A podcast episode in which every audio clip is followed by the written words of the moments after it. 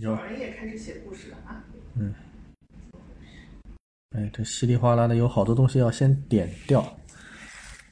哎，呃，各位听众朋友能听到声音吗？我们的直播还没有开始啊，但是如果觉得声音有问题的话，可以及时提示，我这边可以做一些调试，因为不清楚这个手机需要用多大的音量。呃，如果觉得声音听得不清楚的，赶快在那个评论里面吆喝我啊！哎，好，OK，好，没问题。那之前也给各位，哎，哎呀，感觉自己还挺受欢迎啊！这才一分钟，已经五百多个人了。呃，之前跟各位在预告当中已经提到了，因为这次是喜马拉雅主播团在西安的一个活动，那么。所有的主播呢都会来到西安这座城市跟大家进行直播。那当然，呃，在西安确实也只待了一天啊。这座城市上一次来应该是我很小很小的时候，那这也是成年之后第一次来到这座城市。呃，当然就单单讲西安讲一个多小时会有点累哦。那么会结合呃我的专辑的内容，大家也就一起来可以和提问进行交流。音量再高点就好，我那干脆把手机的那个那个音量往上调不就好了吗？因为那个我音量要大的话，讲一个多小时，好累的。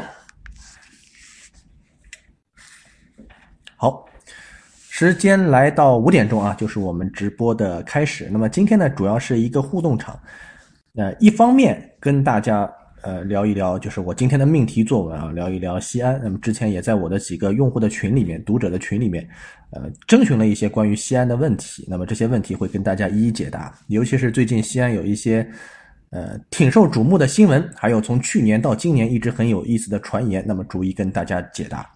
那么第二呢是呃我自己的专辑里面，哎呦谢谢您，我自己的专辑里面会有一些嗯我自己感兴趣的话题的那些。评论吧，或者呃这种讲解，我觉得有一些内容我说的也可能会有一点偏差，有一些观点也不是特别精到，但是也非常感谢各位的长期支持。那么如果有一些观点您需要跟我讨论分享，或者有一些话题，呃希望听听我也许还不是很成熟的建议的话，那么也会在这里跟各位做一个分享。啊，大家。呃，不要啊，因为你们这种夸奖的话听多了，我会骄傲的啊！不要在下面就说各种很棒很棒，别别别，也还是有什么觉得哎，希望我跟大家一起去讨论的话题，我们来一起讨论一下。那么 在没有提问之前呢，那么先把一些规定的动作啊跟各位聊一聊。啊，今天啊来到的是西安古城，双休日来到的，平时都要上班嘛，只能双休日来，呃，来打破一些过去的一些传言吧。那么。一说到西安啊，呃，大家就会想哦，哦，我们西部一个最近一直是发展的非常快的一个城市，从去年到现在，就会有很多关于西安的一些小的传言、传闻啊，甚至于笑话段子。最典型的一个段子啊，那去年有一篇漫画，不知道大家看过没有？说啊，这个西安捞人才已经捞到了一个令人发指的地步。怎么个令人发指呢？就是你下火车、下飞机。刚下来，啊，就会有那种呃户籍警、民警跑到你的面前问：“哎呀，你是什么学历呀？”那么如果你答我本科以上，然后民警就两个人把你一架，来给我落户啊，办理西安户口。呃，这个段子在去年非常流行啊，也是体现了西安这座城市对于人才的那种迫切的渴求。然后那个人说：“哎呀，我。”只是来看我我一下同学的，怎么莫名其妙变成了西安户口呢？那么这这一次呢，也是啊，我这次来到西安也也特别担心啊，我从上海过来的，别一下飞机就变成了西安户口啊，因为我还没有做过做好把老婆孩子全搬过来的准备，所以非常谨慎，选择了半夜才抵达西安的飞机。想想你那个民警不见得这个时候来上班吧？啊，果然我出来之后完全没有人搭理我啊，连连连出租车对我都爱理不理的。啊，当然出来之后呢，呃，研究了一下一些西安的政策，嗯，关于落户的一些政策，那确实，呃，在省会城市里，它的落户政策是相当相当的宽松的。那么，像在一些一线的城市啊，就最典型的吧，像北上广深啊，像在就我从上海过来，像在上海，呃，一个人要落户上海，那是相当的麻烦。它有一个评分制度啊。当然你你说不麻烦吧？那有呃婚假，那么满十年之后是可以落户的。但如果你要靠人才引进，它有一系列的打分标准，要满一百二十分啊才能去排队去落户，而且要达到一百二十分需要有诸多条件嘛。包括啊学历呀、连续缴社保啊等等等等。那么在西安呢，看到学历落户就非常非常的简单，呃，就是有一个政策，就直接读给大家听啊。他说，凡符合以下条件人员可迁入西安市落户：一、普通高等院校、中等职业学校含技校毕业或具备国民教育同等学历的人员及留学回国人员；二、具有本科含以上学历的，不受年龄限制。啊，具有本科不含以下学历的，年龄在四十五周岁以下，那大家盘一盘啊，在西安落户真的是一件比较容易的事情。在校大学生落户，全国高等院校在校学生，只要是你在教育部学信网的在册人员，都可以去迁入西安市落户，啊，就没有什么很复杂的一些标准。那么我们可以看到，这座城市对于人才引进，它是相当相当的，啊，这种宽容的。那么这是关于西安的。呃，一个人才的情况。那么第二个呢，就是我在下机场的时候，另外一个很深的印象，就包括跟我一起同行的同事也拍了很多照片。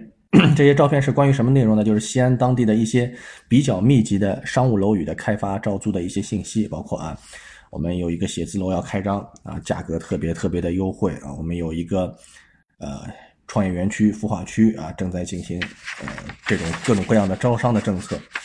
那么。这里呢，大家会想，如果我在这座城市创业，有没有什么好的政策？呃，我告诉大家，呃，其实在这座城市创业还真的是一个挺不错的选择。呃，我自己呃有一个挺好的朋友，呃，原先是在上海创业的，那么应该说在第一次创业也是比较成功吧。那么他最近在进行了二次创业，二次创业他的大本营。就选择在了西安，因为在西安，呃，不仅相对来说你的创业成本会比较低，这个怎么说低呢？就是不管是房租吧、刚性成本、人力成本，那比一线城市是要低不少。而但是现在我们都知道，在互联网时代，如果你是做呃互联网创业的话，其实你人在哪里不是一件很重要的事情，你最后活交出来就行了嘛。那么另外呢，是当地的一些补贴政策，你比方说你是高校的毕业生。你五年内首次在西安创办企业，或者是从事个体经营，领取工商执照的，并且正常经营六个月以上的，啊，先五千块钱拍到你的桌上。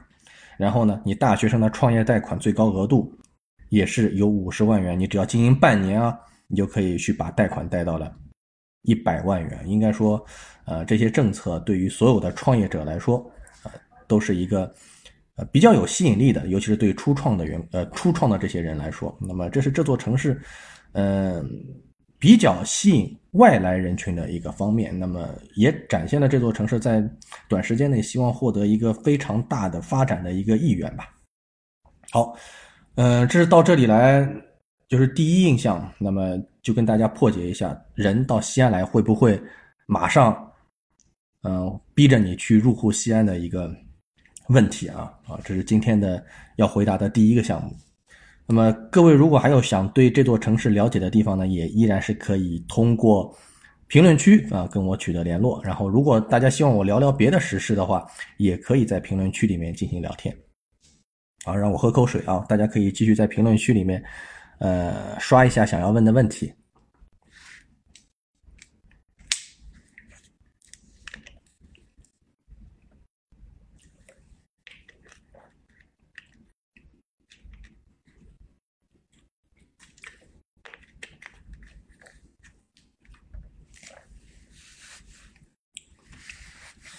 我退出去看一下今天那个预告的一个评论啊，有一个评论说是 这个问题，这个问题你让我怎么答？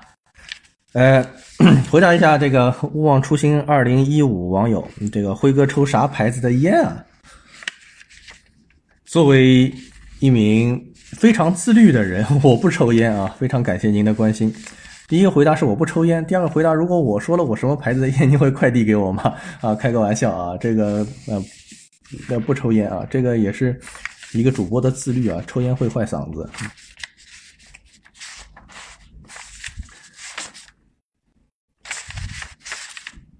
好，前面看到在我前面的呃预告帖的评论区里面有这样一个问题啊，关于吃方面。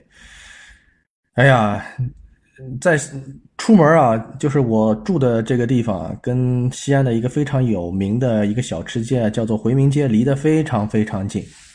中午到那里去逛了一圈，哎，这里能上传图片吗？中午到那里去逛了一圈，真的是，我哎，这里能上传图片，我先随便上传一张。中午去那里逛了一圈，真的是人山人海啊，就。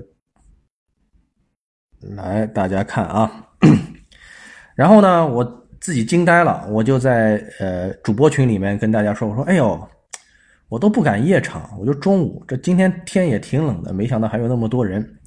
然后当地的主播就回应我说，他说辉哥不错了，你好歹在你的面前还有一个空的地方，那可见今天人还是挺少的。啊，这是在回民街里遇到的一个情况了，再跟大家上传一张图片，是吧？大家可以看一下。啊，来，这些图片其实证明了这座城市在吃方面的一种巨大的热情啊！看到大量的游客都聚集在这块区域，呃，说句实在话，真不贵啊。在这里吃是一件挺幸福的事情。那么在来之前也做了一些小的功课，因为确实也看了一些综艺啊。关于在西安做美食综艺的特别多，大家比较熟悉的什么跑男啊，都在这个城市去做过一些综艺的项目啊。大家一起去做各种各样的面食。呃，这座城市最著名的确实是各种各样的面食啊。比方说笔画特别多的那个 biang biang 面啊，第第几声来着？biang 还是 biang 啊？biang biang 面，然后呢，就是大家比较熟悉的肉夹馍。前面也有听众朋友提到了肉夹馍。肉夹馍这个食物呢，因为随着现在就是各地的人员流动啊，呃，肉夹馍其实全国各地都能吃到。但是大家会说，你在西安的肉夹馍会不会跟别的地方不一样啊？嗯，查了一点资料，跟大家做一个普及。比方说，肉夹馍的馍，它其实。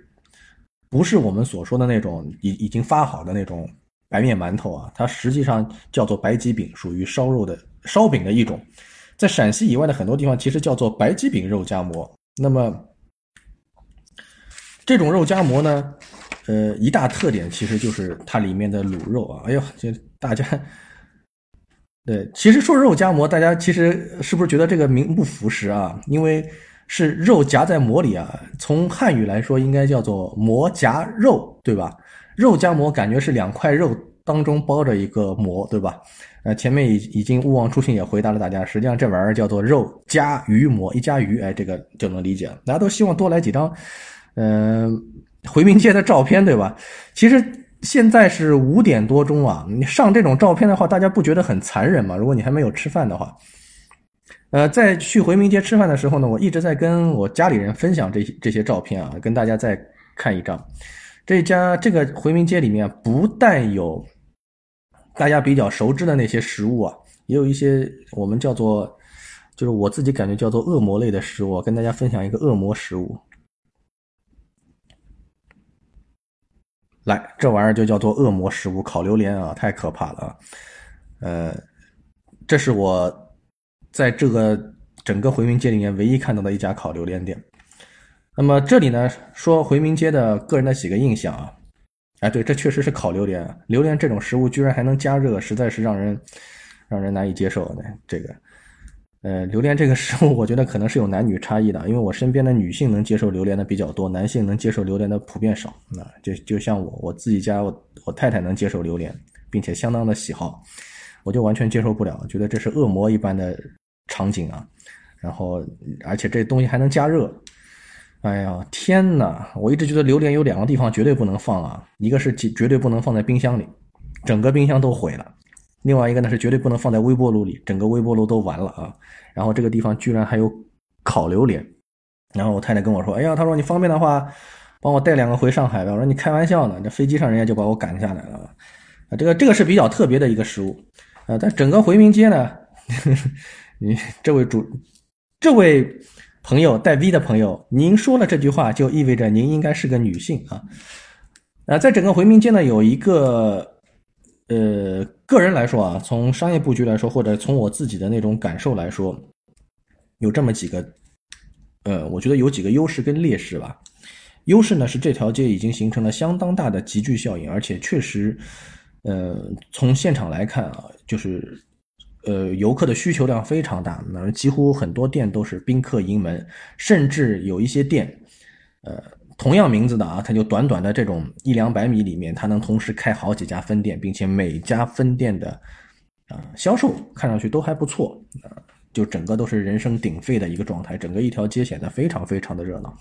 据说晚上还会更热闹，因为这个我们都知道啊，就是吃夜中国人吃夜宵的热情肯定永远比吃午饭高得多嘛，所以预计到晚上，呃，那里依然是一个摩肩接踵的状态，而且今天是周六，可想而知啊。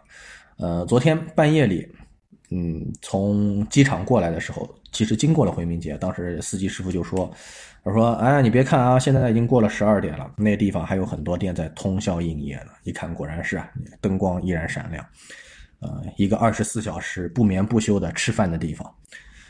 呃，缺点是什么啊？我不知道这里有没有西安的朋友啊？我不知道能不能认可我我的说的这个缺点。缺点是它的同质性会比较大。”呃，怎么个同质性大呢？呃，就是我走在这条街的第，就是前前一百米跟这条街的后一百米当中的任何一百米，它所有的店其实是重复的啊。就路上，哎，这里哎卖十六只啊烤鱿鱼、烤肉串还，在前面一百米又是石榴汁啊鱿鱼啊烤肉串在前面还是这些，那么他很难去说我每一百米它有不一样的地方，那么走着走走着就会觉得有些重复。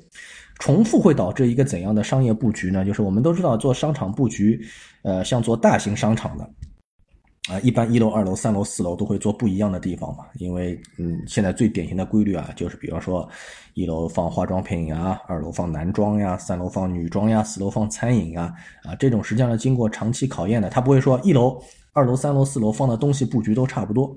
为什么呢？因为这会导致其他的。楼层会冲掉另外几个楼层的生意，那回民街也是会有这样一个特质啊，就是如果每一百米大家会看到的店的特色是一样的话，那么第一个呢，它同业竞争比较厉害，就会会导致，呃，就可能我走过的时候看到，哟，这家店人很多嘛，然后就啊排起了长队，然后另外一家店就会可能人完全没有，但实际上两家店的品质是差不多的，这会产生一个这种现象，因为人嘛都是喜欢凑热闹的，而且餐饮啊，我们都知道。在餐饮这个行业，托特别特别重要。就是一旦有那么几个人坐在里面，就是其他人就会觉得啊，已经有人替我做判断判断了，会过去啊。这是一方面。另外一方面呢，如果在没有这种呃人群集聚效应的情况下，如果每一百米都是同质的商业布局的话呢，最好的生意啊，很有可能在前一百米跟后一百米，就是两端，因为那个是那个那个两端是入口啊，大家会觉得啊。呃，就反正都也差不多嘛，我就做进去了，然后会导致当中的生意相对会偏的偏清淡一点，这这个问题。呃，念土问我说：“辉哥，聊聊西安人吧，有什么特质？”哎，西安人其实，呃，留给我的印象还真挺好的。我今天中午啊，本来想去吃一家叫呃马马蜂烤肉的店，这家店呢，实际上是我在大众点评上搜到的，在小学西巷里头，离呃回民街非常非常近。然后为什么觉得要去这家店呢？因为大众点评上那里啊，这这这家店五颗星，也纯全五星，全五星的店不多啊。然后我就去走了，走进了这家巷子。然后呢，走到一半儿，然后我在那儿聊天我说：“哎呀，这这个吃个烤肉找个地方不容易啊。”然后哎，路过一位回民小哥，然后说：“你们是不是要去马蜂烤肉？”然后我们一愣，然后他就帮我们很热情的指了路，然后就说。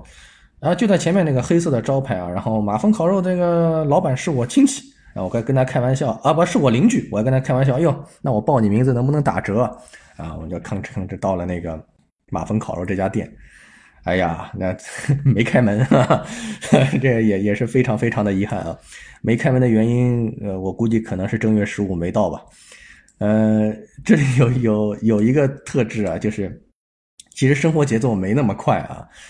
呃，我一直最近我就是刚才在查店的时候，我就养成一个习惯。第一呢，就是看一看这些店的评价；第二个，赶快看一下这些店的营业时间啊，因为，呃，我们常规上都觉得，哎呦，餐饮业春节是旺季，就一定是拼着命的开门的。但是不是每家店都这样想的？第一个呢，就是他觉得可能，呃，过年要跟自己家人团聚啊，就没必要开门。第二呢，当我们觉得他跟我们正常上班族一样，初期都工作的时候呢，那人家是休到十五的，那你也不能逼着人家开门嘛，啊，对吧？但是呢，有意思的是，在小学习巷。这个很短的一个巷子里，发现了一个非常非常有意思的现象，就是，呃，有空你可以走一走，因为那条巷子其实走的人非常少，其实离回民街非常非常近。在小学习巷里面，家家户户的门口啊，都有一块很小的牌子，那牌子上写着什么呢？牌子上写着这个住户的姓名以及他的头衔，哎。有什么姓名呢？就姓名就是他，像我们我们家不可能啊，就是在很多城市里面啊，把你家的呃连名带姓，整个一个名字挂在门外，那很奇怪的一件事情。但这个巷子里面就是这么做的，哎，旁边还会写上这个人的名字，像比方写上最美志愿者，你就知道哟，这家是做志愿者的啊。比方说写着什么小区好婆婆，你就知道哟，这家婆媳关系搞得特别特别的好。你就会觉得非常有意思啊！你就会觉得从这个小小的门洞里面啊，好像能看到 这里面的一个家庭结构啊啊，姓甚名谁啊？你说这个地方，你说呃，人人可能本来都不是很熟悉，但是一看名牌啊，就熟就熟知了啊，就是一种路不拾遗、夜不闭户的那个场景就出现了。呃，这是关于小学习巷的一个场景。呃，就在回民街的旁边。如果各位有这种小的那种打探一下这种风土人情的那种意图的话，可以去到那个地方看一下。啊，听我咳嗽就有人发多喝热水啊，赶快喝一口啊！各位有什么问题，依然是可以在里面问啊，关于西安，还有关于我的节目。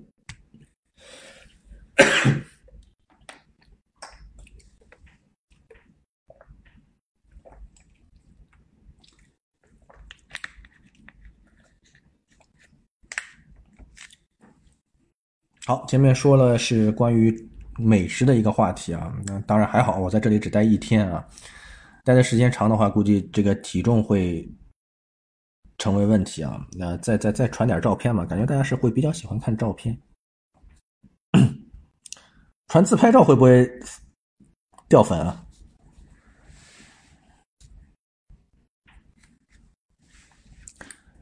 为什么只待一天？因为大家都知道过年是一个。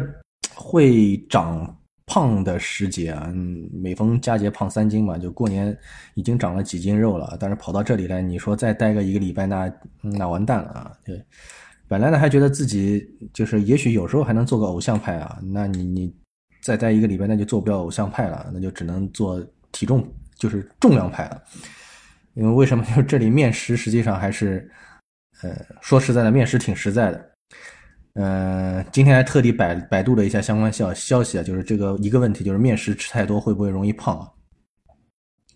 跟大家分享一下，说我们吃下某种食物之后呢，血糖迅速升高又迅速下降，这个波动幅度巨大，这就是高升糖食物。高升糖食物通常消化快，很容易饿，就容易吃更多，摄入更多热量。不同种类的面条啊，像这种面制品，升糖指数的差异也很大。比方说这泡面比较大啊。云吞面、黄面、粉丝就还好。今天还知道一个道理，就是说，这个面条这玩意儿啊，这个中午吃呢可能还好，那下午你可能还动一动。你要是晚上面食吃的多，然后你又睡得早，那那那那基本上完蛋了。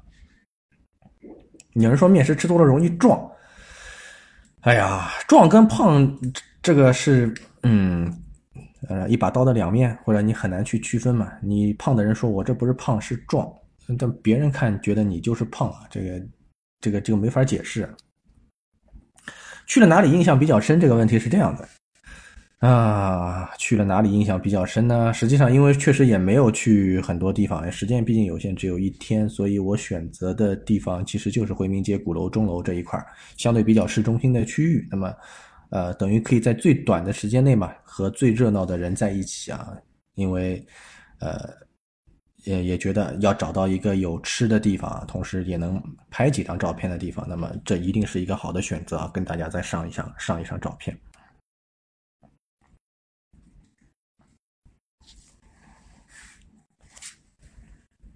哎谢谢谢谢谢谢凡是夸我帅的我都给你一个赞啊开玩笑的。呃其实到了鼓楼钟楼跟呃觉得啊，确实也是到了一个旅游景点的那样一种感觉啊，因为包括有什么呃各种各样的什么旅游景点的接待处啊，也会有一些带团的啊，也会有一些举着小旗子的这样的一些游客在那里。啊，我也犹豫过啊，就是要不要上钟楼去看一看啊？因为，呃，有一句话叫做这个西安钟楼和鼓楼嘛，分别代表文和武嘛。拱楼主呃鼓楼代表武啊，钟楼代表文啊。像我们应该去钟楼看一看。但后来呢，第一呢，因为就是没有马上找到那个卖票的地方；第二呢，发现大家都在下面，没什么人上去啊，在钟楼上的人特别特别少。门票其实不贵啊，三十块。呃，但是后面看了一下很多点评和下面的大家人讨论，他说：“哎，其实上面也没什么东西啊，楼上看看就完事儿啊。”就觉得可能不要花这 花这个钱啊。但他有一句讲一句啊，如果你是需要更好的那种景致的话，那这个钱就去花一下。对我来说呢，因为是马上要去赶着吃东西啊，所以觉得啊，就在下面拍几张照片，可能啊也能满足大家的需求啊。当然大家也能理解啊，这个照片拍的比较渣，属于直男审美啊。呃，务必理解。你看，如果有两个姑娘跟我拍一拍，可能会好一点啊。呃，说到那个西安呢，还有 来的时候呢，然后，发现啊，像出租车的顶灯里面一直在呃循环播放西安的各种各样的演出啊。演出其实，在西安也是比较有名的，尤其是过年期间啊，包括什么大唐芙蓉园呐等等的演出是长期的在举行。那么，应该也是会吸引大量多的游客啊，哪怕像我。所住的酒店的附近都有，呃，包括相声会之类的演出，啊，这种民间演出实际上在这里应该还是比较受欢迎的。包括大家比较熟知的什么秦腔啊这种，虽然我觉得我我听起来是比较费劲啊，但是应该还是比较有人会喜欢这样的一些项目。那么，哎，有人问我了，说西安的布局啊，城市中心看偏南边一点，北边、西边、东边差别很大，这历史原因嘛？哎。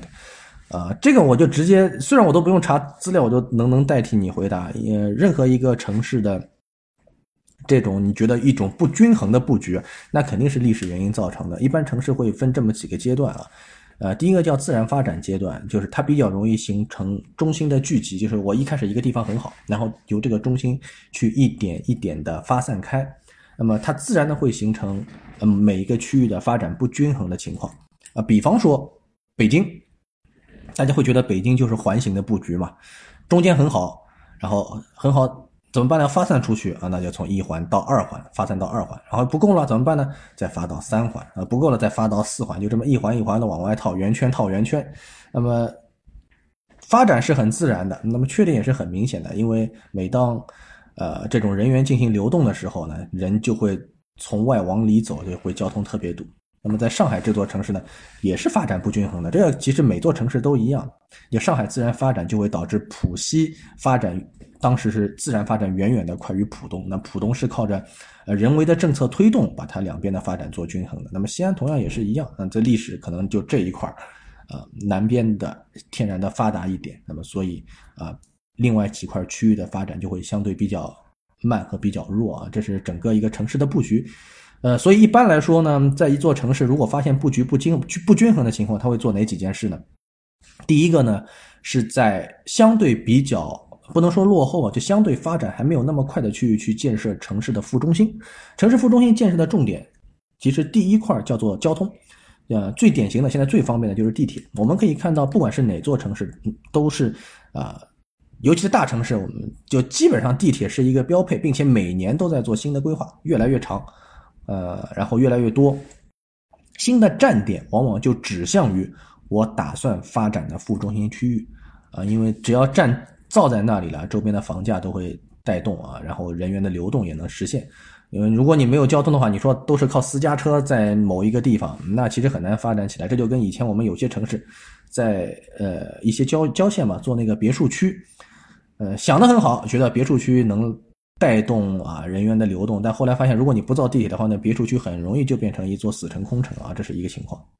呃，另外一个呢，需要布局的就是呃我们的周边，周边最重要的实际上是几块，一块叫做学校教育，呃，一块叫做医院医疗，这是刚需啊，大家都明白，你没有好的学校，没有好的医疗，你老人孩子过不去，大人自然也过不去啊，呃，然后另外一块呢，就是包括周边商场。和菜场的这样一些布局，那么这些布局完成之后，整个城市的发展就会相对的均衡。所以我们看到，其实西安已经在做这样的事情。这就是我在呃下地铁时啊，不是下地铁了，下机场之后，我看到啊各种各样的关于副中心区域的广告。我相信就是在做这样的一个城市布局，让每个区域去相对的更均衡一些，而不要大家集中在啊某一个就是历史的既有区域。这是西安的一个布局，那我觉得跟所有的城市都一样啊。然后另外一个呢，跟大家聊什么？呃，说觉得西安哪里好玩的？啊，有一个地方没有去啊，但是 如果你时间充分，有个三四天的话，其实可以去的啊。呃，就是兵马俑，对吧？也有人提到兵马俑。嗯，虽然大家都说兵马俑可能是也就外国游客去看，中国游客不感兴趣啊，门票也不便宜。嗯，怎么说呢？这个大家都知道，去年啊，我不知道各位有没有看过一个段子，就去年有一篇微信公众号说了那个，呃，是关于山寨兵马俑的故事。就是说，如果你坐上一些呃私家车、黑车啊，他可能会把你拉到一个呃其实不是兵马俑的地方，但是那里呢也摆了各种各样的人工兵马俑，呃。说句实在话，我挺想去那个山寨的兵马俑的地方的，就看看那地方还在不在啊。因为我自己觉得，因为大家都知道我有个微信公众号嘛，我觉得写我去正规兵马俑的游记，这基本上没人看啊。如果写一个我去山寨兵马俑的游记，估计能能能能猫个十万加啊。就一年之后，山寨兵马俑是否还在啊？啊，这这我觉得也也是挺有意思的一件事情，嗯。呃，当然，就因为这次的安排比较紧张，所以呢，没有安排去兵马俑的行程啊。如果各位有人去兵马俑，尤其是有人去山寨兵马俑的话，就务必啊，把您的照片通过我的微信公众号后台发给我，我给你报销去山寨兵马俑的门票钱。呃，因为我觉得这件事情真是太有意思了啊。好，那一继续回答。听众的问题啊，山寨兵马俑区，我其实特想去，我其实特想去这种被吐槽的地方，因为，呃，在西安有两个被吐槽的事情，我印象特别深，一个是山寨兵马俑，还有一个是兵马俑民宿，啊，就是也说是有一个酒店的，呃，特色酒店，你你进去之后，你会看到房间里摆着各种各样的兵马俑啊，那么卫生间里摆着俩兵马俑，看着你上厕所。床头摆着一排兵马俑，看着你睡觉，就整个场景非常非常的惊悚。我对这两个地方都非常好奇啊，呃，但是说如果带着全家过来住这两个地方，我看这两个地方，那那那估估计会被老婆骂死啊。好，继续回答那听众的问题啊，一个是西安这个城市的未来怎样？周边的郑州、重庆、成都都发展起来了，呃，重庆和成都离这里应该。嗯，还是有点有点有点远的吧，谈不上周边这个说法。其实每个城市啊都有每个城市的一个发展规划蓝图啊。首先，大家可以确定一个基本事实，就是像这样的我们叫做二线省会城市啊，呃，它的发展前景其实还是比较明朗的。因为首先看它的政策是不是有利于人才的引进，这个是非常重要的。任何一个城市的发展，第一核心是人。你说你。各种各样的基础建设造得很好啊，造的啊高楼林立啊，雕梁画栋呀，但是没有人来，或者没有高端的人才来，没有人在这里就业，没有人在这里读书啊，那么很遗憾，你你一定不是一个有很大发展前景的城市。在其实，在过去几年，大家已经知道有这样一些城市的出现，啊，比较典型的是，例如说鄂尔鄂尔多斯，对吧？那么其实还有跟鄂尔多斯一样的更多的城市。呃，都会面临着这样一个啊，其实大搞基建跟这个城市发展无关的场景。所以你看，西安其实做了一个基础性的做法，就是我把呃人才的引进作为我城市发展的一个重点的规划。因为我我首先是安排人啊，人来了，就是后面的一切都好说。所以这个城市的未来怎样，那肯定是一个向上的箭头啊。呃，另外呢，大家呃会看一下，就是哎也也是下面一个呃听众说到的，说呃谈谈欠发达城市的教育问题吧。西安不算欠发达城市啊，这个这这这这咱有句说一句啊，它肯定不是欠发达城市，它还是一个发达城市，但是是二线城市，跟一线不一样。那么他所要做到的，怎样吸引更多的人才入住？他吸引的不是说我要过来，我要创业啊，呃，我要就业。他核心的是，我过来之后我是要安家的。我安家了之后，他有两个满要求需要满足。第一个，如果我是一个正当年的人，我把父母接过来，他们的医疗是不是得到保障？就不要说，哎呦，我老爸老妈生了病了，我还得叫辆救护救护车，滴哇滴哇的往另外一座城市赶，那我会觉得很痛苦。另外一个呢，哎，就是我能不能让我的孩子有好的学校上？这个好的学校上呢，不是说，呃，只有好的大学的。其实西安的好的大学，那那其实还是不错的。西安交大，你应该算是一所好大学，但是它还不够，他需要有好的高中、好的初中、好的小学啊，甚至说好的幼儿园。呃，只有这样呢，才会让一家人在这里安心嘛。他他不不会说，我在西安，我拿足了创业政策，我打拼了两年之后，我还是去到北上广深了，去安家了。那么对这个这座城市来说，它实际上是呃人才的流动跟持续的发展是会有问题的。所以呢，呃，如何去让这些基础性的教育吸引更多的师资，然后让它有更多的这种基础名校，是一件挺重要的事情。那么从目前来看啊，说这个西安这座城市可能跟北上广深还是，嗯，有那么点差距啊。就是这个咱呃实事求是有句说一句，就是高校有好高校，但是你说哎幼儿园、初中、高中有很大的那种名校啊、双语学学校啊，相对来说跟一线城市比还是会有一些差距啊。这个差距怎么补？其实就是我说的，从前面那个人才引进方面补。呃，我现在没有查到相关的政策，我不知道有没有。如果对于，比方说从事教师这个行业，或者对于教师引进会有特殊的优惠政策的话，那么实际上对于整座城市的未来发展一定是大有帮助的。这是呃关于这座城市的呃教育方面的一个话题。那么其实你只要，哎，任何人一个城市都这样啊，你只要把好的、优秀的人才引进过来，后面的很多发展问题自然会迎刃而解。嗯，还有这位，哎，这位勿忘初心，今天的问题很多啊，我尽量回答哦。嗯，你说 这个问题好大哦，你这个问题是要上全国两会的问题吗？西安作为九个国家中心城市之一，政治意义更大还是经济意义更大？两个意义当然都有了，嗯。我我只能说一下我的判断啊，不能说一下我不能说我的判断绝对的正确啊。嗯，你任何一座城市的发展，那都是有其政治意义的，吧？尤其是像西安，它也是处于“一带一路”的一个区域啊，那肯定政治意义是比较明显的。但是我选就是任何一个国家选择一个城市去做鼓励发展的政策，其最后的核心目的，它它依然是要回到经济意义上，因为。最大的政治中心，我们都知道是国家的首都。那么其他的几个城市呢？我不能说每个城市啊都是一个政治中心，那很奇怪的，对吧？政治中心核心来说，其实只能有一个首都，那么它会代表国家最高权力机关的所在地的一个象征。那么其他城市为什么要发展？是为了形成协同的效应。所有的协同效应归根结底是要形成不同的经济区域的规划目的。就比方说，我在大城市，我比方在上海，那么它要起到港口。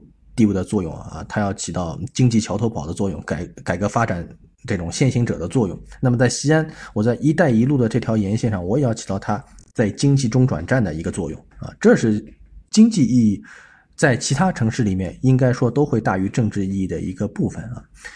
呃，任何国家我们都知道啊，经济第一发展呃经经济发展是硬道理嘛，对吧？这个对城市来说，你光讲政治意义那个。呃，有些形而上啊，它实际上在首都已经全部的都承担掉了。那么其他城市更重要的是，我要发挥它的经济作用，为其他城市、为其他地区的发展提供支撑。嗯，还有位网友问：“哥，你都有啥绝活啊？”这是什么问题啊？这这有啥绝活呀？上上可。人民日报下可王者荣耀，这个不是我在我自己的五分钟读懂朋友圈里面去聊的这个话题。那王者荣耀也好久不玩了啊。呃，能谈谈动漫产业吗？我之前在资料里也谈到，看谈到这座城市其实对动漫产业有一些支撑啊。动漫产业其实是一个脱离西安的话题，对吧？来来聊聊国内的动漫产业嘛。嗯，动漫产业实际上，嗯，不知道为什么突然提这个话题啊？嗯，我大概在有一年多前还是两年前吧，其实谈过有关动漫产业的一个话题的。那么大家跟动漫产业对标的其实是另外两个国家嘛，一个是我们的近邻日本，另外一个就是生产漫威的美国。啊，这两个国家的动漫产业，就咱实事求是讲，那比我们国家要成熟的多了。啊，动漫产业其实是怎么发展起来的？我们为什么？其实我们好的画师是一点都不少的，但是为什么我们的呃动漫总感觉跟邻国会有一点距离呢？啊，也其实也不是一点距离，有很大的距离。那么一方面呢，嗯，其实我们很多网友会说啊，这是我们的。啊，审核严呀，我觉得倒也不能这么说啊。其实不能怪审核严，因为其实在国外也有非常强的这种动漫的审核制度。但是在国外的动漫审核制度，它会强调这几点。它第一呢，它有分级制度，也就是说，嗯，跟电影分级制度一样啊，它会有一些漫画的分级，就有些漫画会有十四加、十六加。我们相对缺乏分级制度。呃，在国内一直有一个观点，就是只要是漫画，就是给小朋友看的，然后十二岁以下。那其实错失了很大很大的一个市场。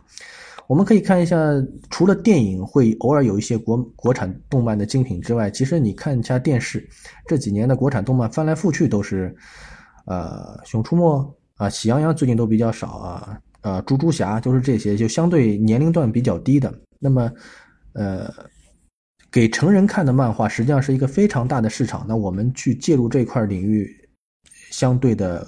工作人员或者相对的那种人人群学习特别特别少，所以你会看到，呃，被成人动漫占领的这个领域几乎全是日本或者美国的产品。那比方说著名的三大民工漫，对吧？火影忍者、死神、海贼王，那全是啊日本的产品。那你说国内没有人能画吗？有，但是我们的产业默认了它是相对十二岁以下的，所以其实，呃，大家会对这个市场是保持疑虑的。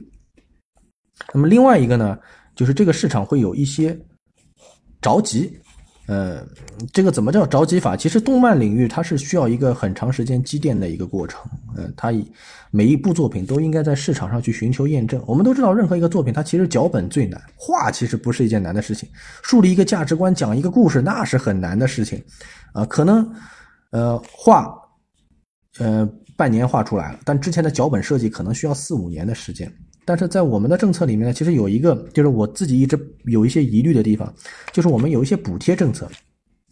这些补贴政策呢，嗯，为了拿到这些补贴政策呢，那么有一些企业其实它的目的并不是出精品，而是要最快的把产品推出来啊，动不动啊脚本相当一般，然后动漫的形象也是不能说抄袭吧，啊，借鉴了很多境外的一些形象。然后慌里慌张的，三四个月就能推出个六七十集这种动漫产品，啊，我们都能想想，这个文艺创作有文艺创作的规律，啊，怎么可能在这么短的时间内就能够出精品呢？但是它，哎，它就它就能出，哎，市场上叫好不叫好不要紧啊，我能拿国家的补贴过日子，这个跟某一段时间的电动汽车一样的，那么这个其实不是一个产业发展很成熟、很良性的一个事情。呃，我一直主张像动漫产业，你就干脆让它去交给市场，呃，这样才有可能出精品，而不是大家一窝蜂的去拿补贴去做一些动漫动漫产业。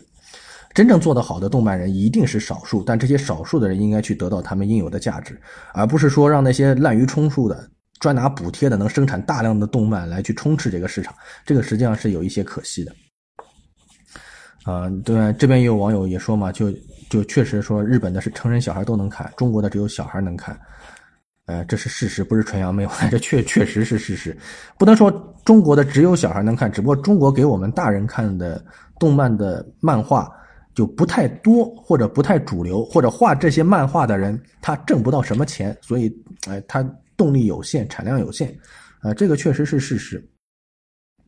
嗯，你说好的作品肯定也有，就比方上 B 站，你会发现有很多比较适合。二次元人群，九零后，你说九零后现在已经成人了，九零后老大了，对吧？九零年生的人现在 都快三十了，对吧？小孩都能出去打酱油了，嗯，但实际上，嗯，单单靠一个 B 站去打这些人群依然是太少。嗯，这是关于动漫的一个话题啊。我翻翻前面还有什么话题啊？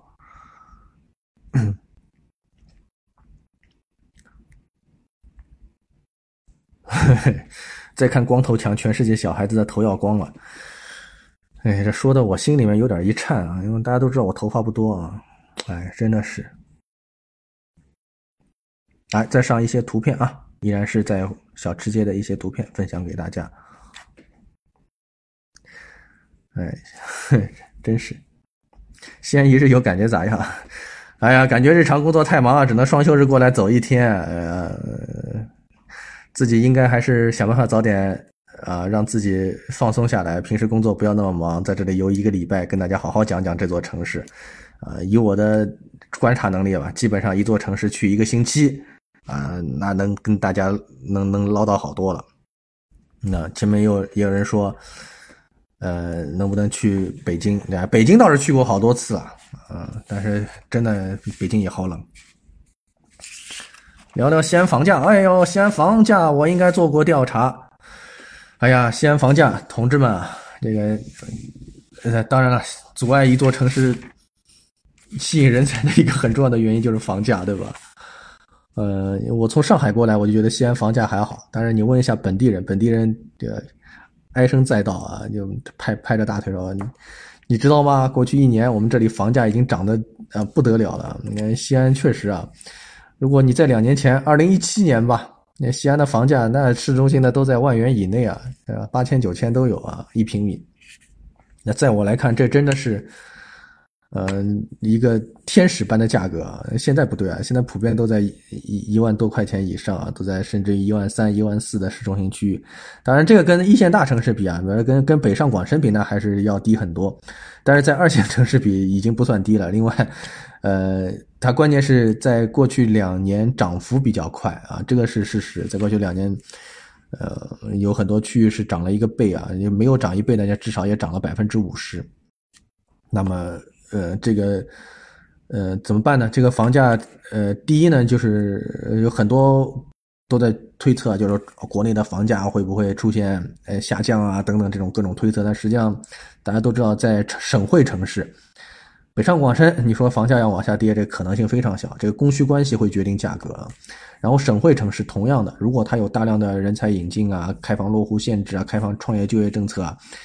你想做房价的很严格的控制是非常非常困难，呃，它也许，呃，因为会出台一些，比如说退税的政策，那么会让大家去减低一些房价的压力。但是如果你通过政策去强硬的去把这个房价压下来，实际上是违背市场规律的，啊，这种真正吸引人才的方法不是说。我去让一个房价不要涨，而是说我去用各种各样的杠杆手段，就是你满足一定的条件，我可以帮你抵扣一定的房价，这个是符合市场规律的一个做法。呃，就像刚才这位网友说的，他觉得买房子这件事情啊，就是刚需，能买就买，投资的再考虑考虑。嗯，这个是真话。就像房子，嗯，一直有一句话，这个句话我是高度赞同的，就叫做“房住不炒”。呃，大家会说，哎呀，你真是你过前两年炒房的不都是过过的日子很舒坦的吗？啊，你十年前你能房住不炒吗？炒房的都成富翁了，但是你现在不是十年前啊，现在是二零一九年，就是房住不炒已经成为了一个共识，就是投资房产，你一定要明白一件事情，这个房子啊，进来就是你买进来或许是件挺容易的事情，但是任何一个投资你都要注意，我能不能出去。嗯，你这个房子能不能顺利的以第一时间卖出？房子它叫不动产，什么叫不动产？就是它动起来挺费劲的，它不像你呃做一些活期的理财产品啊，不像你甚至不像你炒股票，当然炒股票炒股票赔的多啊，不像你炒股票，它这个资产是能够快速流动的。那房子的资产不是快速流动的，不是说我今天买了，哎呦，下下两个月后又涨得不错呀，马上抛掉，它其实抛起来没有那么容易啊，这个是一定是提示大家。另外一个。万一啊出现了一些限购的政策呀，也会对资产对整个流动性会产生一些影响。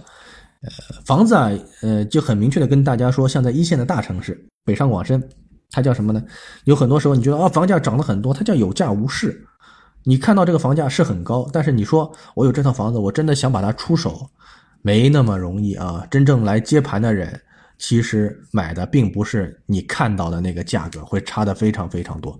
所以更核心的是，你买一套房子的核心是我自己要住，那涨跌随意了，对吧？涨到。一千万一个亿，那也是我自己住的，我也不会出去啊。跌到十块钱二十块，那也是我自己住的，我也不会卖。它就是一个我不动的一个日常的居住的消费品，我用自己的收入去换来这个居住的环境。它后面的涨跌跟我无关，这是一个最好的状态。不然的话，你会非常痛苦啊。呃，因为毕竟现在接盘侠确实也是越来越少，呃，用它来做不动产的更换是一件非常困难的事情。嗯。前面呃，那位卖钢琴的朋友希望我去广州。广州我去过好几次，广州是个好地方啊。每次去到广州，我基本上是过年去的，去到广州和广东区域啊，去到香港、澳门会有一些这样的经历。嗯，去到去到那里，我耳边就会回回荡起那首《好一朵迎春花》，对吧？每各个地方都在放这首歌啊，真是也是挺神奇的一个现象。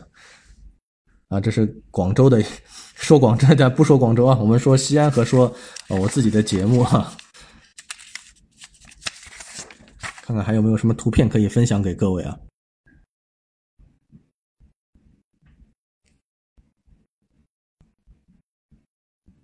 好，这里有一位，呃，我手机上都有什么 APP？怎么觉得这个问题有点植入广告的嫌疑？我。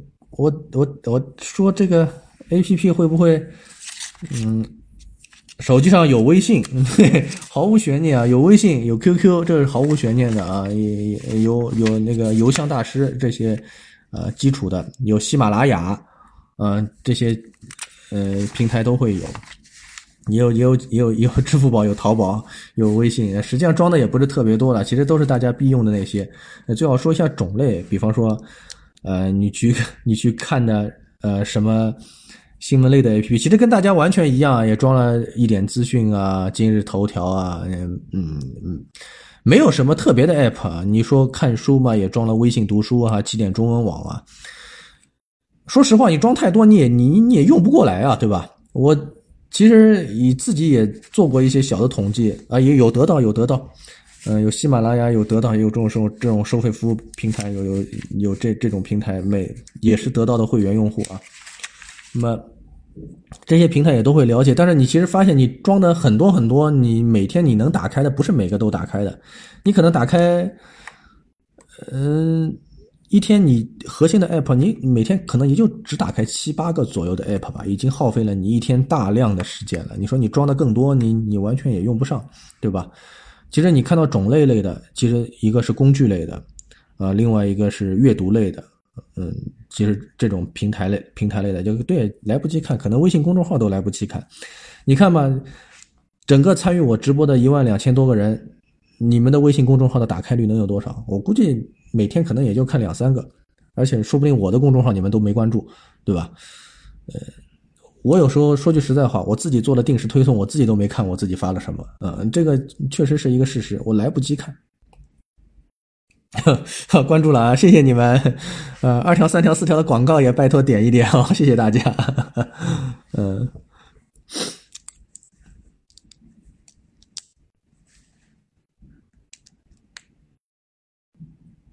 哎呦，就不知不觉，哎呦，其实其实你做直播吧，其实时间还是过得挺快的。你看，我刚才想看，我还有多少时间的直播？一看，已经做了五五十五十五十几分钟的直播了。好，这一位问的是我的条线问题，说辉哥，你家孩子的教育方面有折磨到你？那那肯定啊，每家孩子都会有这样一个问题，就是你你只要有了孩子，你就一定会为孩子的教育问题烦恼。哎呀，千万不要相信什么教育专家，我。带孩子特别擅长，那我的孩子很了不起，真的，你把他孩子拿出来晒一晒，哎呀，一样惨不忍睹啊！都讲的都是道理，这个每个孩子都不一样的呀。你，我在教育领域我还发现一个问题，就是没有什么万能的解决方式。就比方说，你说 A 孩子用这个方法没问题，然后你说这个方法能推推及到 B 孩子，没有，呃，只有一些特别特别大的。大家的道理，你才能觉得啊是通用的，其他的都不通用啊。每个孩子都是上天派来的给自己父母的专属天使啊。所以你会看我谈教育话题有一个特点，就是我有时候会谈解决方法，但更多的我不谈解决方法，我谈什么呢？我谈就是说，你看。你像我一个臀部大逼，我也有这样的烦恼，所以你有这样的烦恼很正常。大家一看心情就很好，对吧？啊，这个是我谈教育的一个特点啊。好，这位问的是，呃，哎，广州这位朋友啊，虽然好一朵影蹭发之后呢，让我讲一下，呃，校园暴力的问题。呃，其实最近没有什么关于校园暴力的新闻出现啊。嗯，我对校园暴力，其实在之前的我自己的五分钟读懂朋友圈里面有一些解释啊，就是校园暴力这个现象。实际上，呃，在我小时候也存在过。嗯，我小时候也有一些，就所谓的校园的这种一霸，就到处欺负同学啊，对男同学拳打脚踢，尿尿尿他们身上，对女同学掀他们裙子，也有人干这种龌龊事儿。呃，当时也也告诉校长、告诉老师，请家长来教育。呃，现在呢，大家会比较。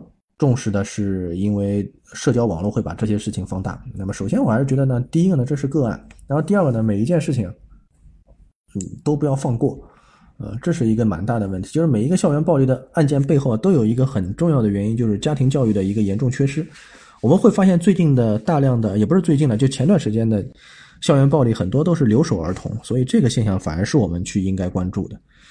那么，勿忘初心说，最近最火的是翟天临。哎呀，是啊，哎呀，这个演员是个好演员，学历是个假学历，对吧？其实大家就我一直有个观点，像论文呢，就别说论文了，我们说哪怕是个微信公众号，写一篇文章，写一篇原创文章，再能写的人，他也是要花时间的，他也是要花精力的，不是说。呃，我平时能参加很多活动啊，那参拍很多戏啊，参加很多局啊，然后我同时还天才到能完成一篇论文啊，或者能完成一篇原创文章，没那么好的事儿。呃，他当中一定会有一件事情有水分，只不过呢，你看翟天临的水分就是自己的学历嘛。嗯，现在别说翟博士了，对吧？据说连翟硕士都成问题，眼看要回到翟学士啊，再下去据说学士也存在问题，要回到高中毕业那个程度了啊！这你看这也太惨了。所以，一个人啊，去立自己的 flag 的时候啊，一定要想清楚，我是否真有这个水平。你就像我立 flag 的时候，我就是老老实实说我是嗯硕士嘛 啊。教育方面推荐什么书籍可以供我们奶爸们看？呃，首先向奶爸们握个手啊。教育方面的书籍，呃，一个建议啊，就是其实。呃，我自己很少去看教育方面的书籍。我之前家里几本教育方面书籍都是我朋友写的，我现在名字我一下想不起来了。呃，以《新民晚报》一位记者叫做邵宁，他写过的，但他不是不是奶爸，他是一位妈妈，他写的自己带孩子的一个故事。呃，他有一个特点，因为我不知道每个家庭，大多数家庭可能做不到，他是带着孩子去上班的。我一直觉得这是一个很好的做法，因为我们呃很多家长。会把自己的工作啊跟孩子的陪伴形成一个对立关系，这个我在以前的节目里面提到过这一点，我印象非常深。现在我自己也在改变这一点，就是很多孩子在就孩子要求家长陪他一下的时候，家长要上班嘛，会跟孩子说：“啊，我要上班，我没法陪你啊，对吧？我要陪你的话，这个谁家家里就开开不了火仓啊，谁弄钱给你花呀？”久而久之呢，这个孩子啊就跟家长的工作产生了一个抵触跟对立的情绪。他说他会恨恨你家长的工作，为什么？因为正是因为你家长去工作了，所以呢，导致爸妈没办法陪我。所以我一直觉得，呃，更重要的事情是让孩子去理解你这份工作。有可能的话，带着孩子去，呃，参与你的工作是一件还蛮有意义的事情。就像我有时候去。做电视台的连线啊，做一些播音直播，会让我的孩子在旁边，他知道他爸爸在做什么，他就不会产生抵触情绪，他会觉得哟，这还是一件很有意思的事情。嗯，回答一下，哎，对，这个我也承认，能带孩子上班的工作实在太少了，嗯，确实非常少。但是呢，就是有意识的做一点嘛，就是比方说你在家里做一些工作项目的时候，或者说有可能的情况下，让他哪怕你单位门口带你孩子去一下，让他知道自己的家长是在做一件。嗯，对社会有用的事情吧，虽然是一件大话，而不是说跟你对立的事情，这还是一件挺重要的事情。这也是我大概在我孩子，呃三四岁的时候读幼儿园的时候，我才明白过来的一个道理啊。因为我发现，哎，他突然就理解了我在做什么事情。呃，有一个问题说，大学生应该注重知识学习，把大部分精力放在学科、学习、科研、比赛上，还应该注重实习、兼职和创业的呢？这问题这样回答您啊，不知道您是不是一位大学生啊？嗯，大学生很明确的说，大学生的主要精力肯定是放在知识学习上，这个毋毋庸置疑。你不然说，你说大学生我都在工作兼职，那你读大学干嘛呢？你直接去外外面找个兼职工作不不得了嘛，对吧？这是一个毫无悬念。大学生的本质还是去掌握呃学科内的知识，呃，你在你接近工作的时候，你去做一些实习兼职，主要是为了完成你的对接，你在这段时间内完成。呃，跟工作啊领域的各种各样的一些适应，让你从一个象牙塔里走出来，到工作岗位上，不至于有太多的这种不熟悉的啊，或者是不适应的时机。大学生创业，嗯，从从从政策上来讲，我应该在这个直播当中节目是予以支持的，对吧？呃，但是从心里话来说啊，大学生创业一定要想好，它不是一个。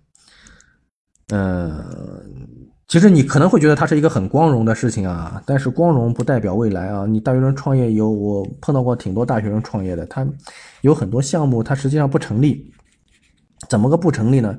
就是他有些项目可能自己打打零工挺好，或者自己在校园里挺好，但走不出去。就像我，呃，遇到过一个创业项目，大学生创业项目，他是自己。呃，就是在学学校内帮学生们组织活动的，就是啊，比方说你想办个烧烤会啊，你在 app 上联络我，然后我就帮你把烧烤给办掉。然后我后来我说，你拿这个东西单独出来创业，你不能说你那个每个月能挣个三四千块钱，你就能把这个项目去无限的扩大做创业。我说，因为做这个事情的人太多了，啊，他不相信，他一定要做创业，觉得这个是个蓝海，啊，实际上市场已经是红海了。还有一个情况呢，就是大学生有很多觉得。呃，我要创业的项目，在象牙塔里面，他觉得哦是很成立的，但是出去之后，其实会发现这个项目早就有人做了，这是一个蛮大的问题。然后你一旦创业之后，你会要考虑很多很多的问题啊，你比方说你要招人，招人要有社保、签劳动合同，呃，你要有场地，有很多都是硬性成本支出。如果你没有固定盈利的话，其实你的创业是高风险。那么你没有固定盈利，你怎么样去完成开支？你只能去找投资人。找融资，然后你找了投投资人找融资，你依然是亏损，那你造血功能都没有，你的创业的意义在哪里呢？呃，我其实不是很主张大家去做那种 offer 式的创业啊，更重要的创业就是我哪怕没有投资人，我没有融资，哎，我也能养活一个团队。那说白了，我哪怕开个餐饮店，能养活十几个人，我也觉得会比做亏损去要融资的那种项目要强啊。呃，继续回答大学生的问题啊，说修双学位是否有必要性？企业 HR 在看简历时会注意这些的吗？是这样的啊，呃，我做过，我也自己也，比如说我自己也做领导，也去面试一些大学生。我在意的是什么？嗯，其实学位学历，你说完全不在意不可能啊，我肯定会看他是什么学校的。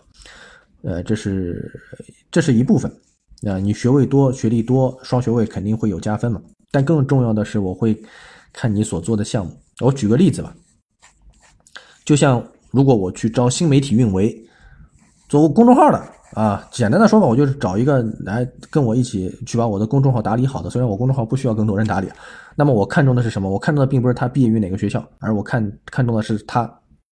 比方说，你真的对这一行感兴趣，对吧？那你在过去一年内，你写过什么文章？你文章能不能给我看一看？就简单的说，是产品最重要嘛。呃，包括现在有很多也不是应届毕业生了，就往届生在市场上要跳槽的。我一直建议我说，简历里面我帮你们看简历，你简历里面你写什么某某部门总监、某某部门副总监，我说实际上一点意义都没有。你更重要的是在下面的项目当中。我参与了哪个项目？具体的一个项目，我写了哪篇文章？文章的链接在哪里？我操办了哪一次活动，并且在这这次活动中承担了怎怎样的角色？重要的是这些内容。面试官实际上看的是这些啊，而不是前面那些啊虚头巴脑的头衔啊，因为头衔，呃，我们说水分太大了嘛。呃，你去工商注注册一下，人人都是 CEO，对吧？啊，哟，聊发聊发已经聊过一个小时了啊。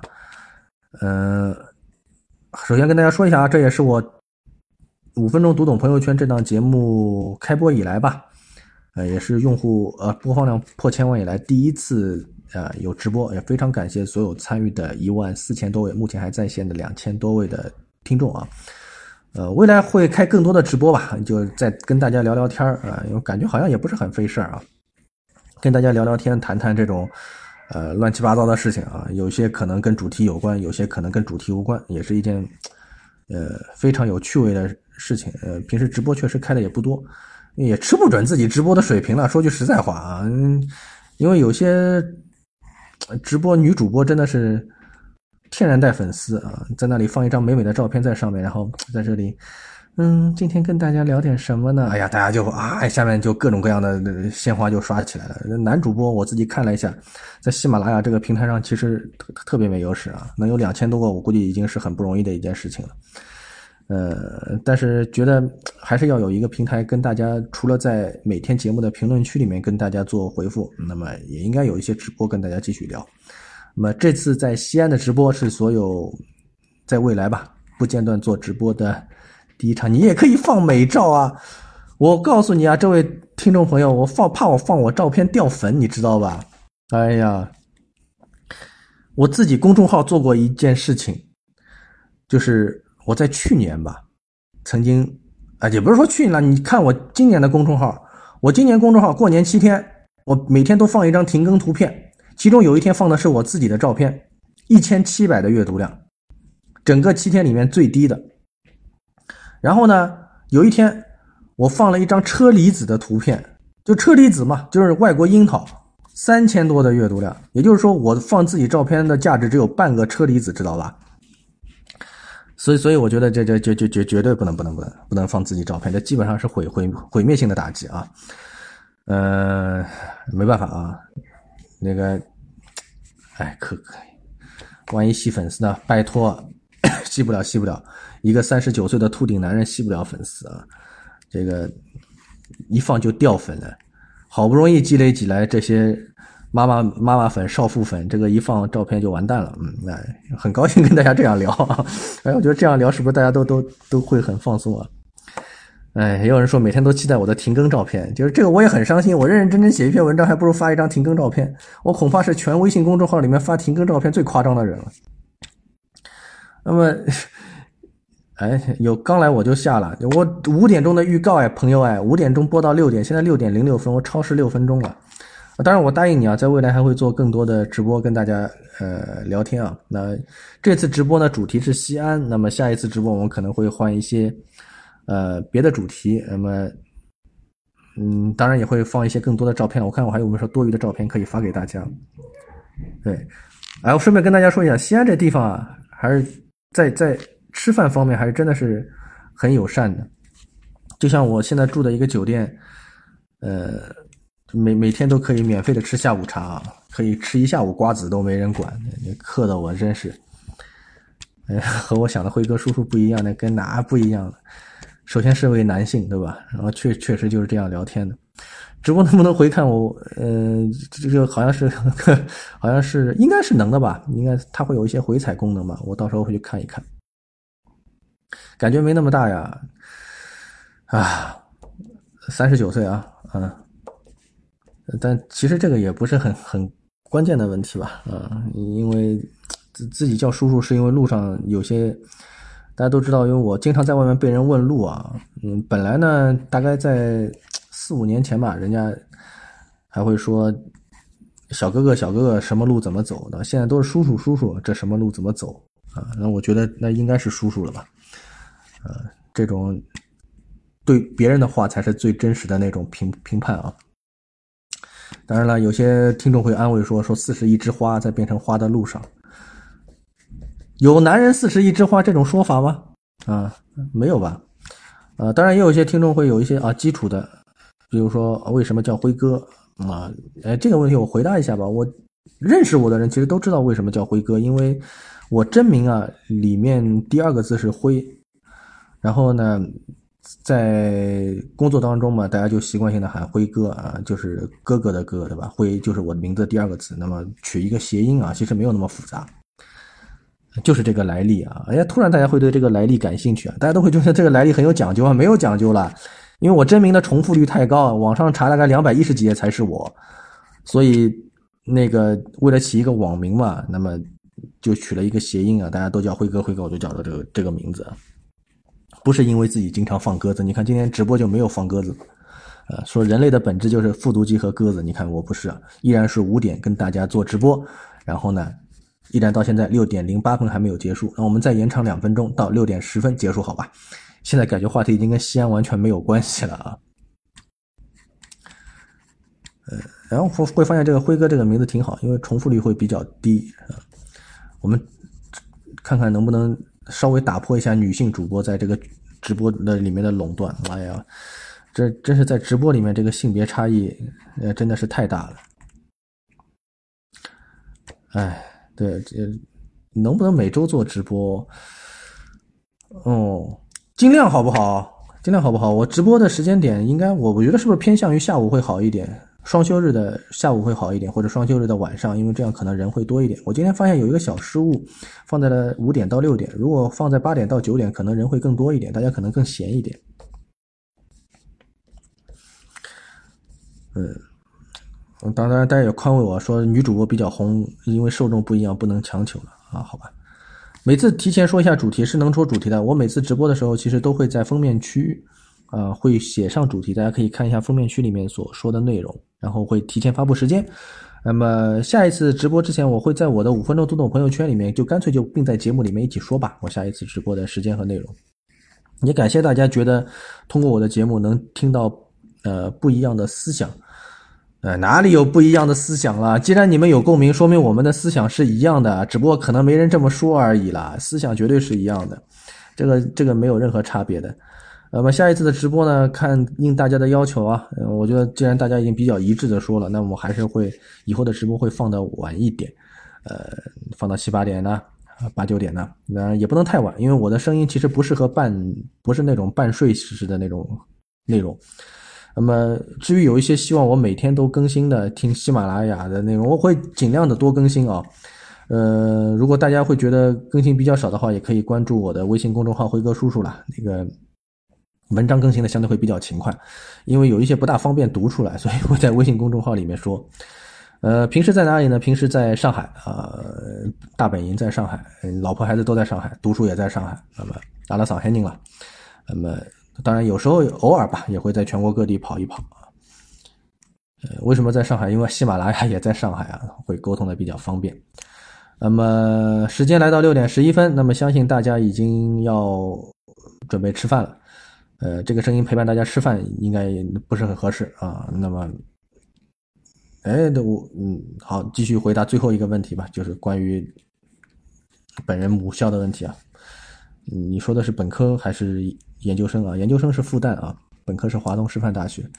呃，应该还是会能找到不少校友的。这是，呃，应该 甚至应该还还你问一下，就是嗯呃十十七八年前的吧，应该还是会有认识的。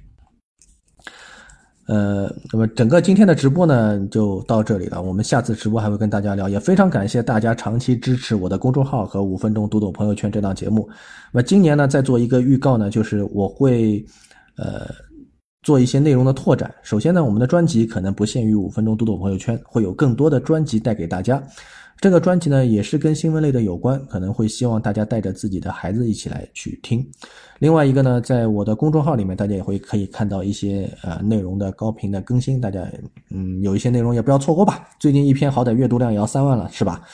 呃，没有刷过任何数据啊，就是硬碰硬的三万哦。呃，当然了，这也是偶然现象了。那么微信公众号就是辉哥叔叔了，灰色的灰，鸽子的鸽，叔叔了。哎呀，这个。都已经做了三年多的公众号，才知道啊。去年有一篇很火的文章啊，可能各位读过嘛，就是自从有了孩子之后，我拉的就不是屎，而是独处的自由啊。也讲了一下教育的烦恼。呃，也感谢大家在这一小时十四分钟里面的陪伴啊，整个一万五千多的参与人数和依然两千多人的在线。呃，下次依然会跟大家送出直播，那么这些直播呢，依然会在我的五分钟读懂朋友圈里面和大家做预告。呃，如果有一些新的栏目呢，也务必大家支持啊，转发呀，那个，你毕竟。哎，做一档节目也不容易。说实在的，最开心的事情就是能够看到大家去评论这档节目。说实在的，哪怕是大家骂说：“哎呀，辉哥，你这个观点有偏颇，我来纠正你。”我也是一件很开心的事情。最怕的就是一档节目上传上去没有人理睬啊，那会觉得自己非常非常的失落。嗯。那么也感谢大家继续支持。那么下次直播的时候呢，我们依然会去做好预告啊，希望下次依然能够见到大家。如果依然想和我取得联络、和我聊天的话呢，来离开直播之后呢，第一个呢可以通过，呃，五分钟读懂朋友圈任何一档节目的评论啊，其实评论我每条都看哦。然后另外一个呢，可以关注我的微信公众号“辉哥叔叔”，也同样是发评论、发留言，也依然可以看。呃，我的公众号里面还有一些福利啊。关注我的公众号之后，就一定一定记得聊天界面，就是留后台留言界面里面打“签到”两个字，你就会发现一一份小小的惊喜啊！呃，这个这个功能可是我花钱买了一年的啊，大家一定要好好用啊！然后说不定能拿到一些周边产品啊，哪怕现在没有用，我敢保证将来一定会有用。大家今天听到的两千多个人，不要去放弃这个机会。积分有什么用？换东西呗，啊！有一些金主爸爸可能会给一些礼品啊，有些我自己的一些周边台历啊，都会在里面通过积分兑换。这一句话就不卖，但是呢，会给到持续关注我的人，会送到送给你。好了，非常感谢各位啊，我们下次直播再见。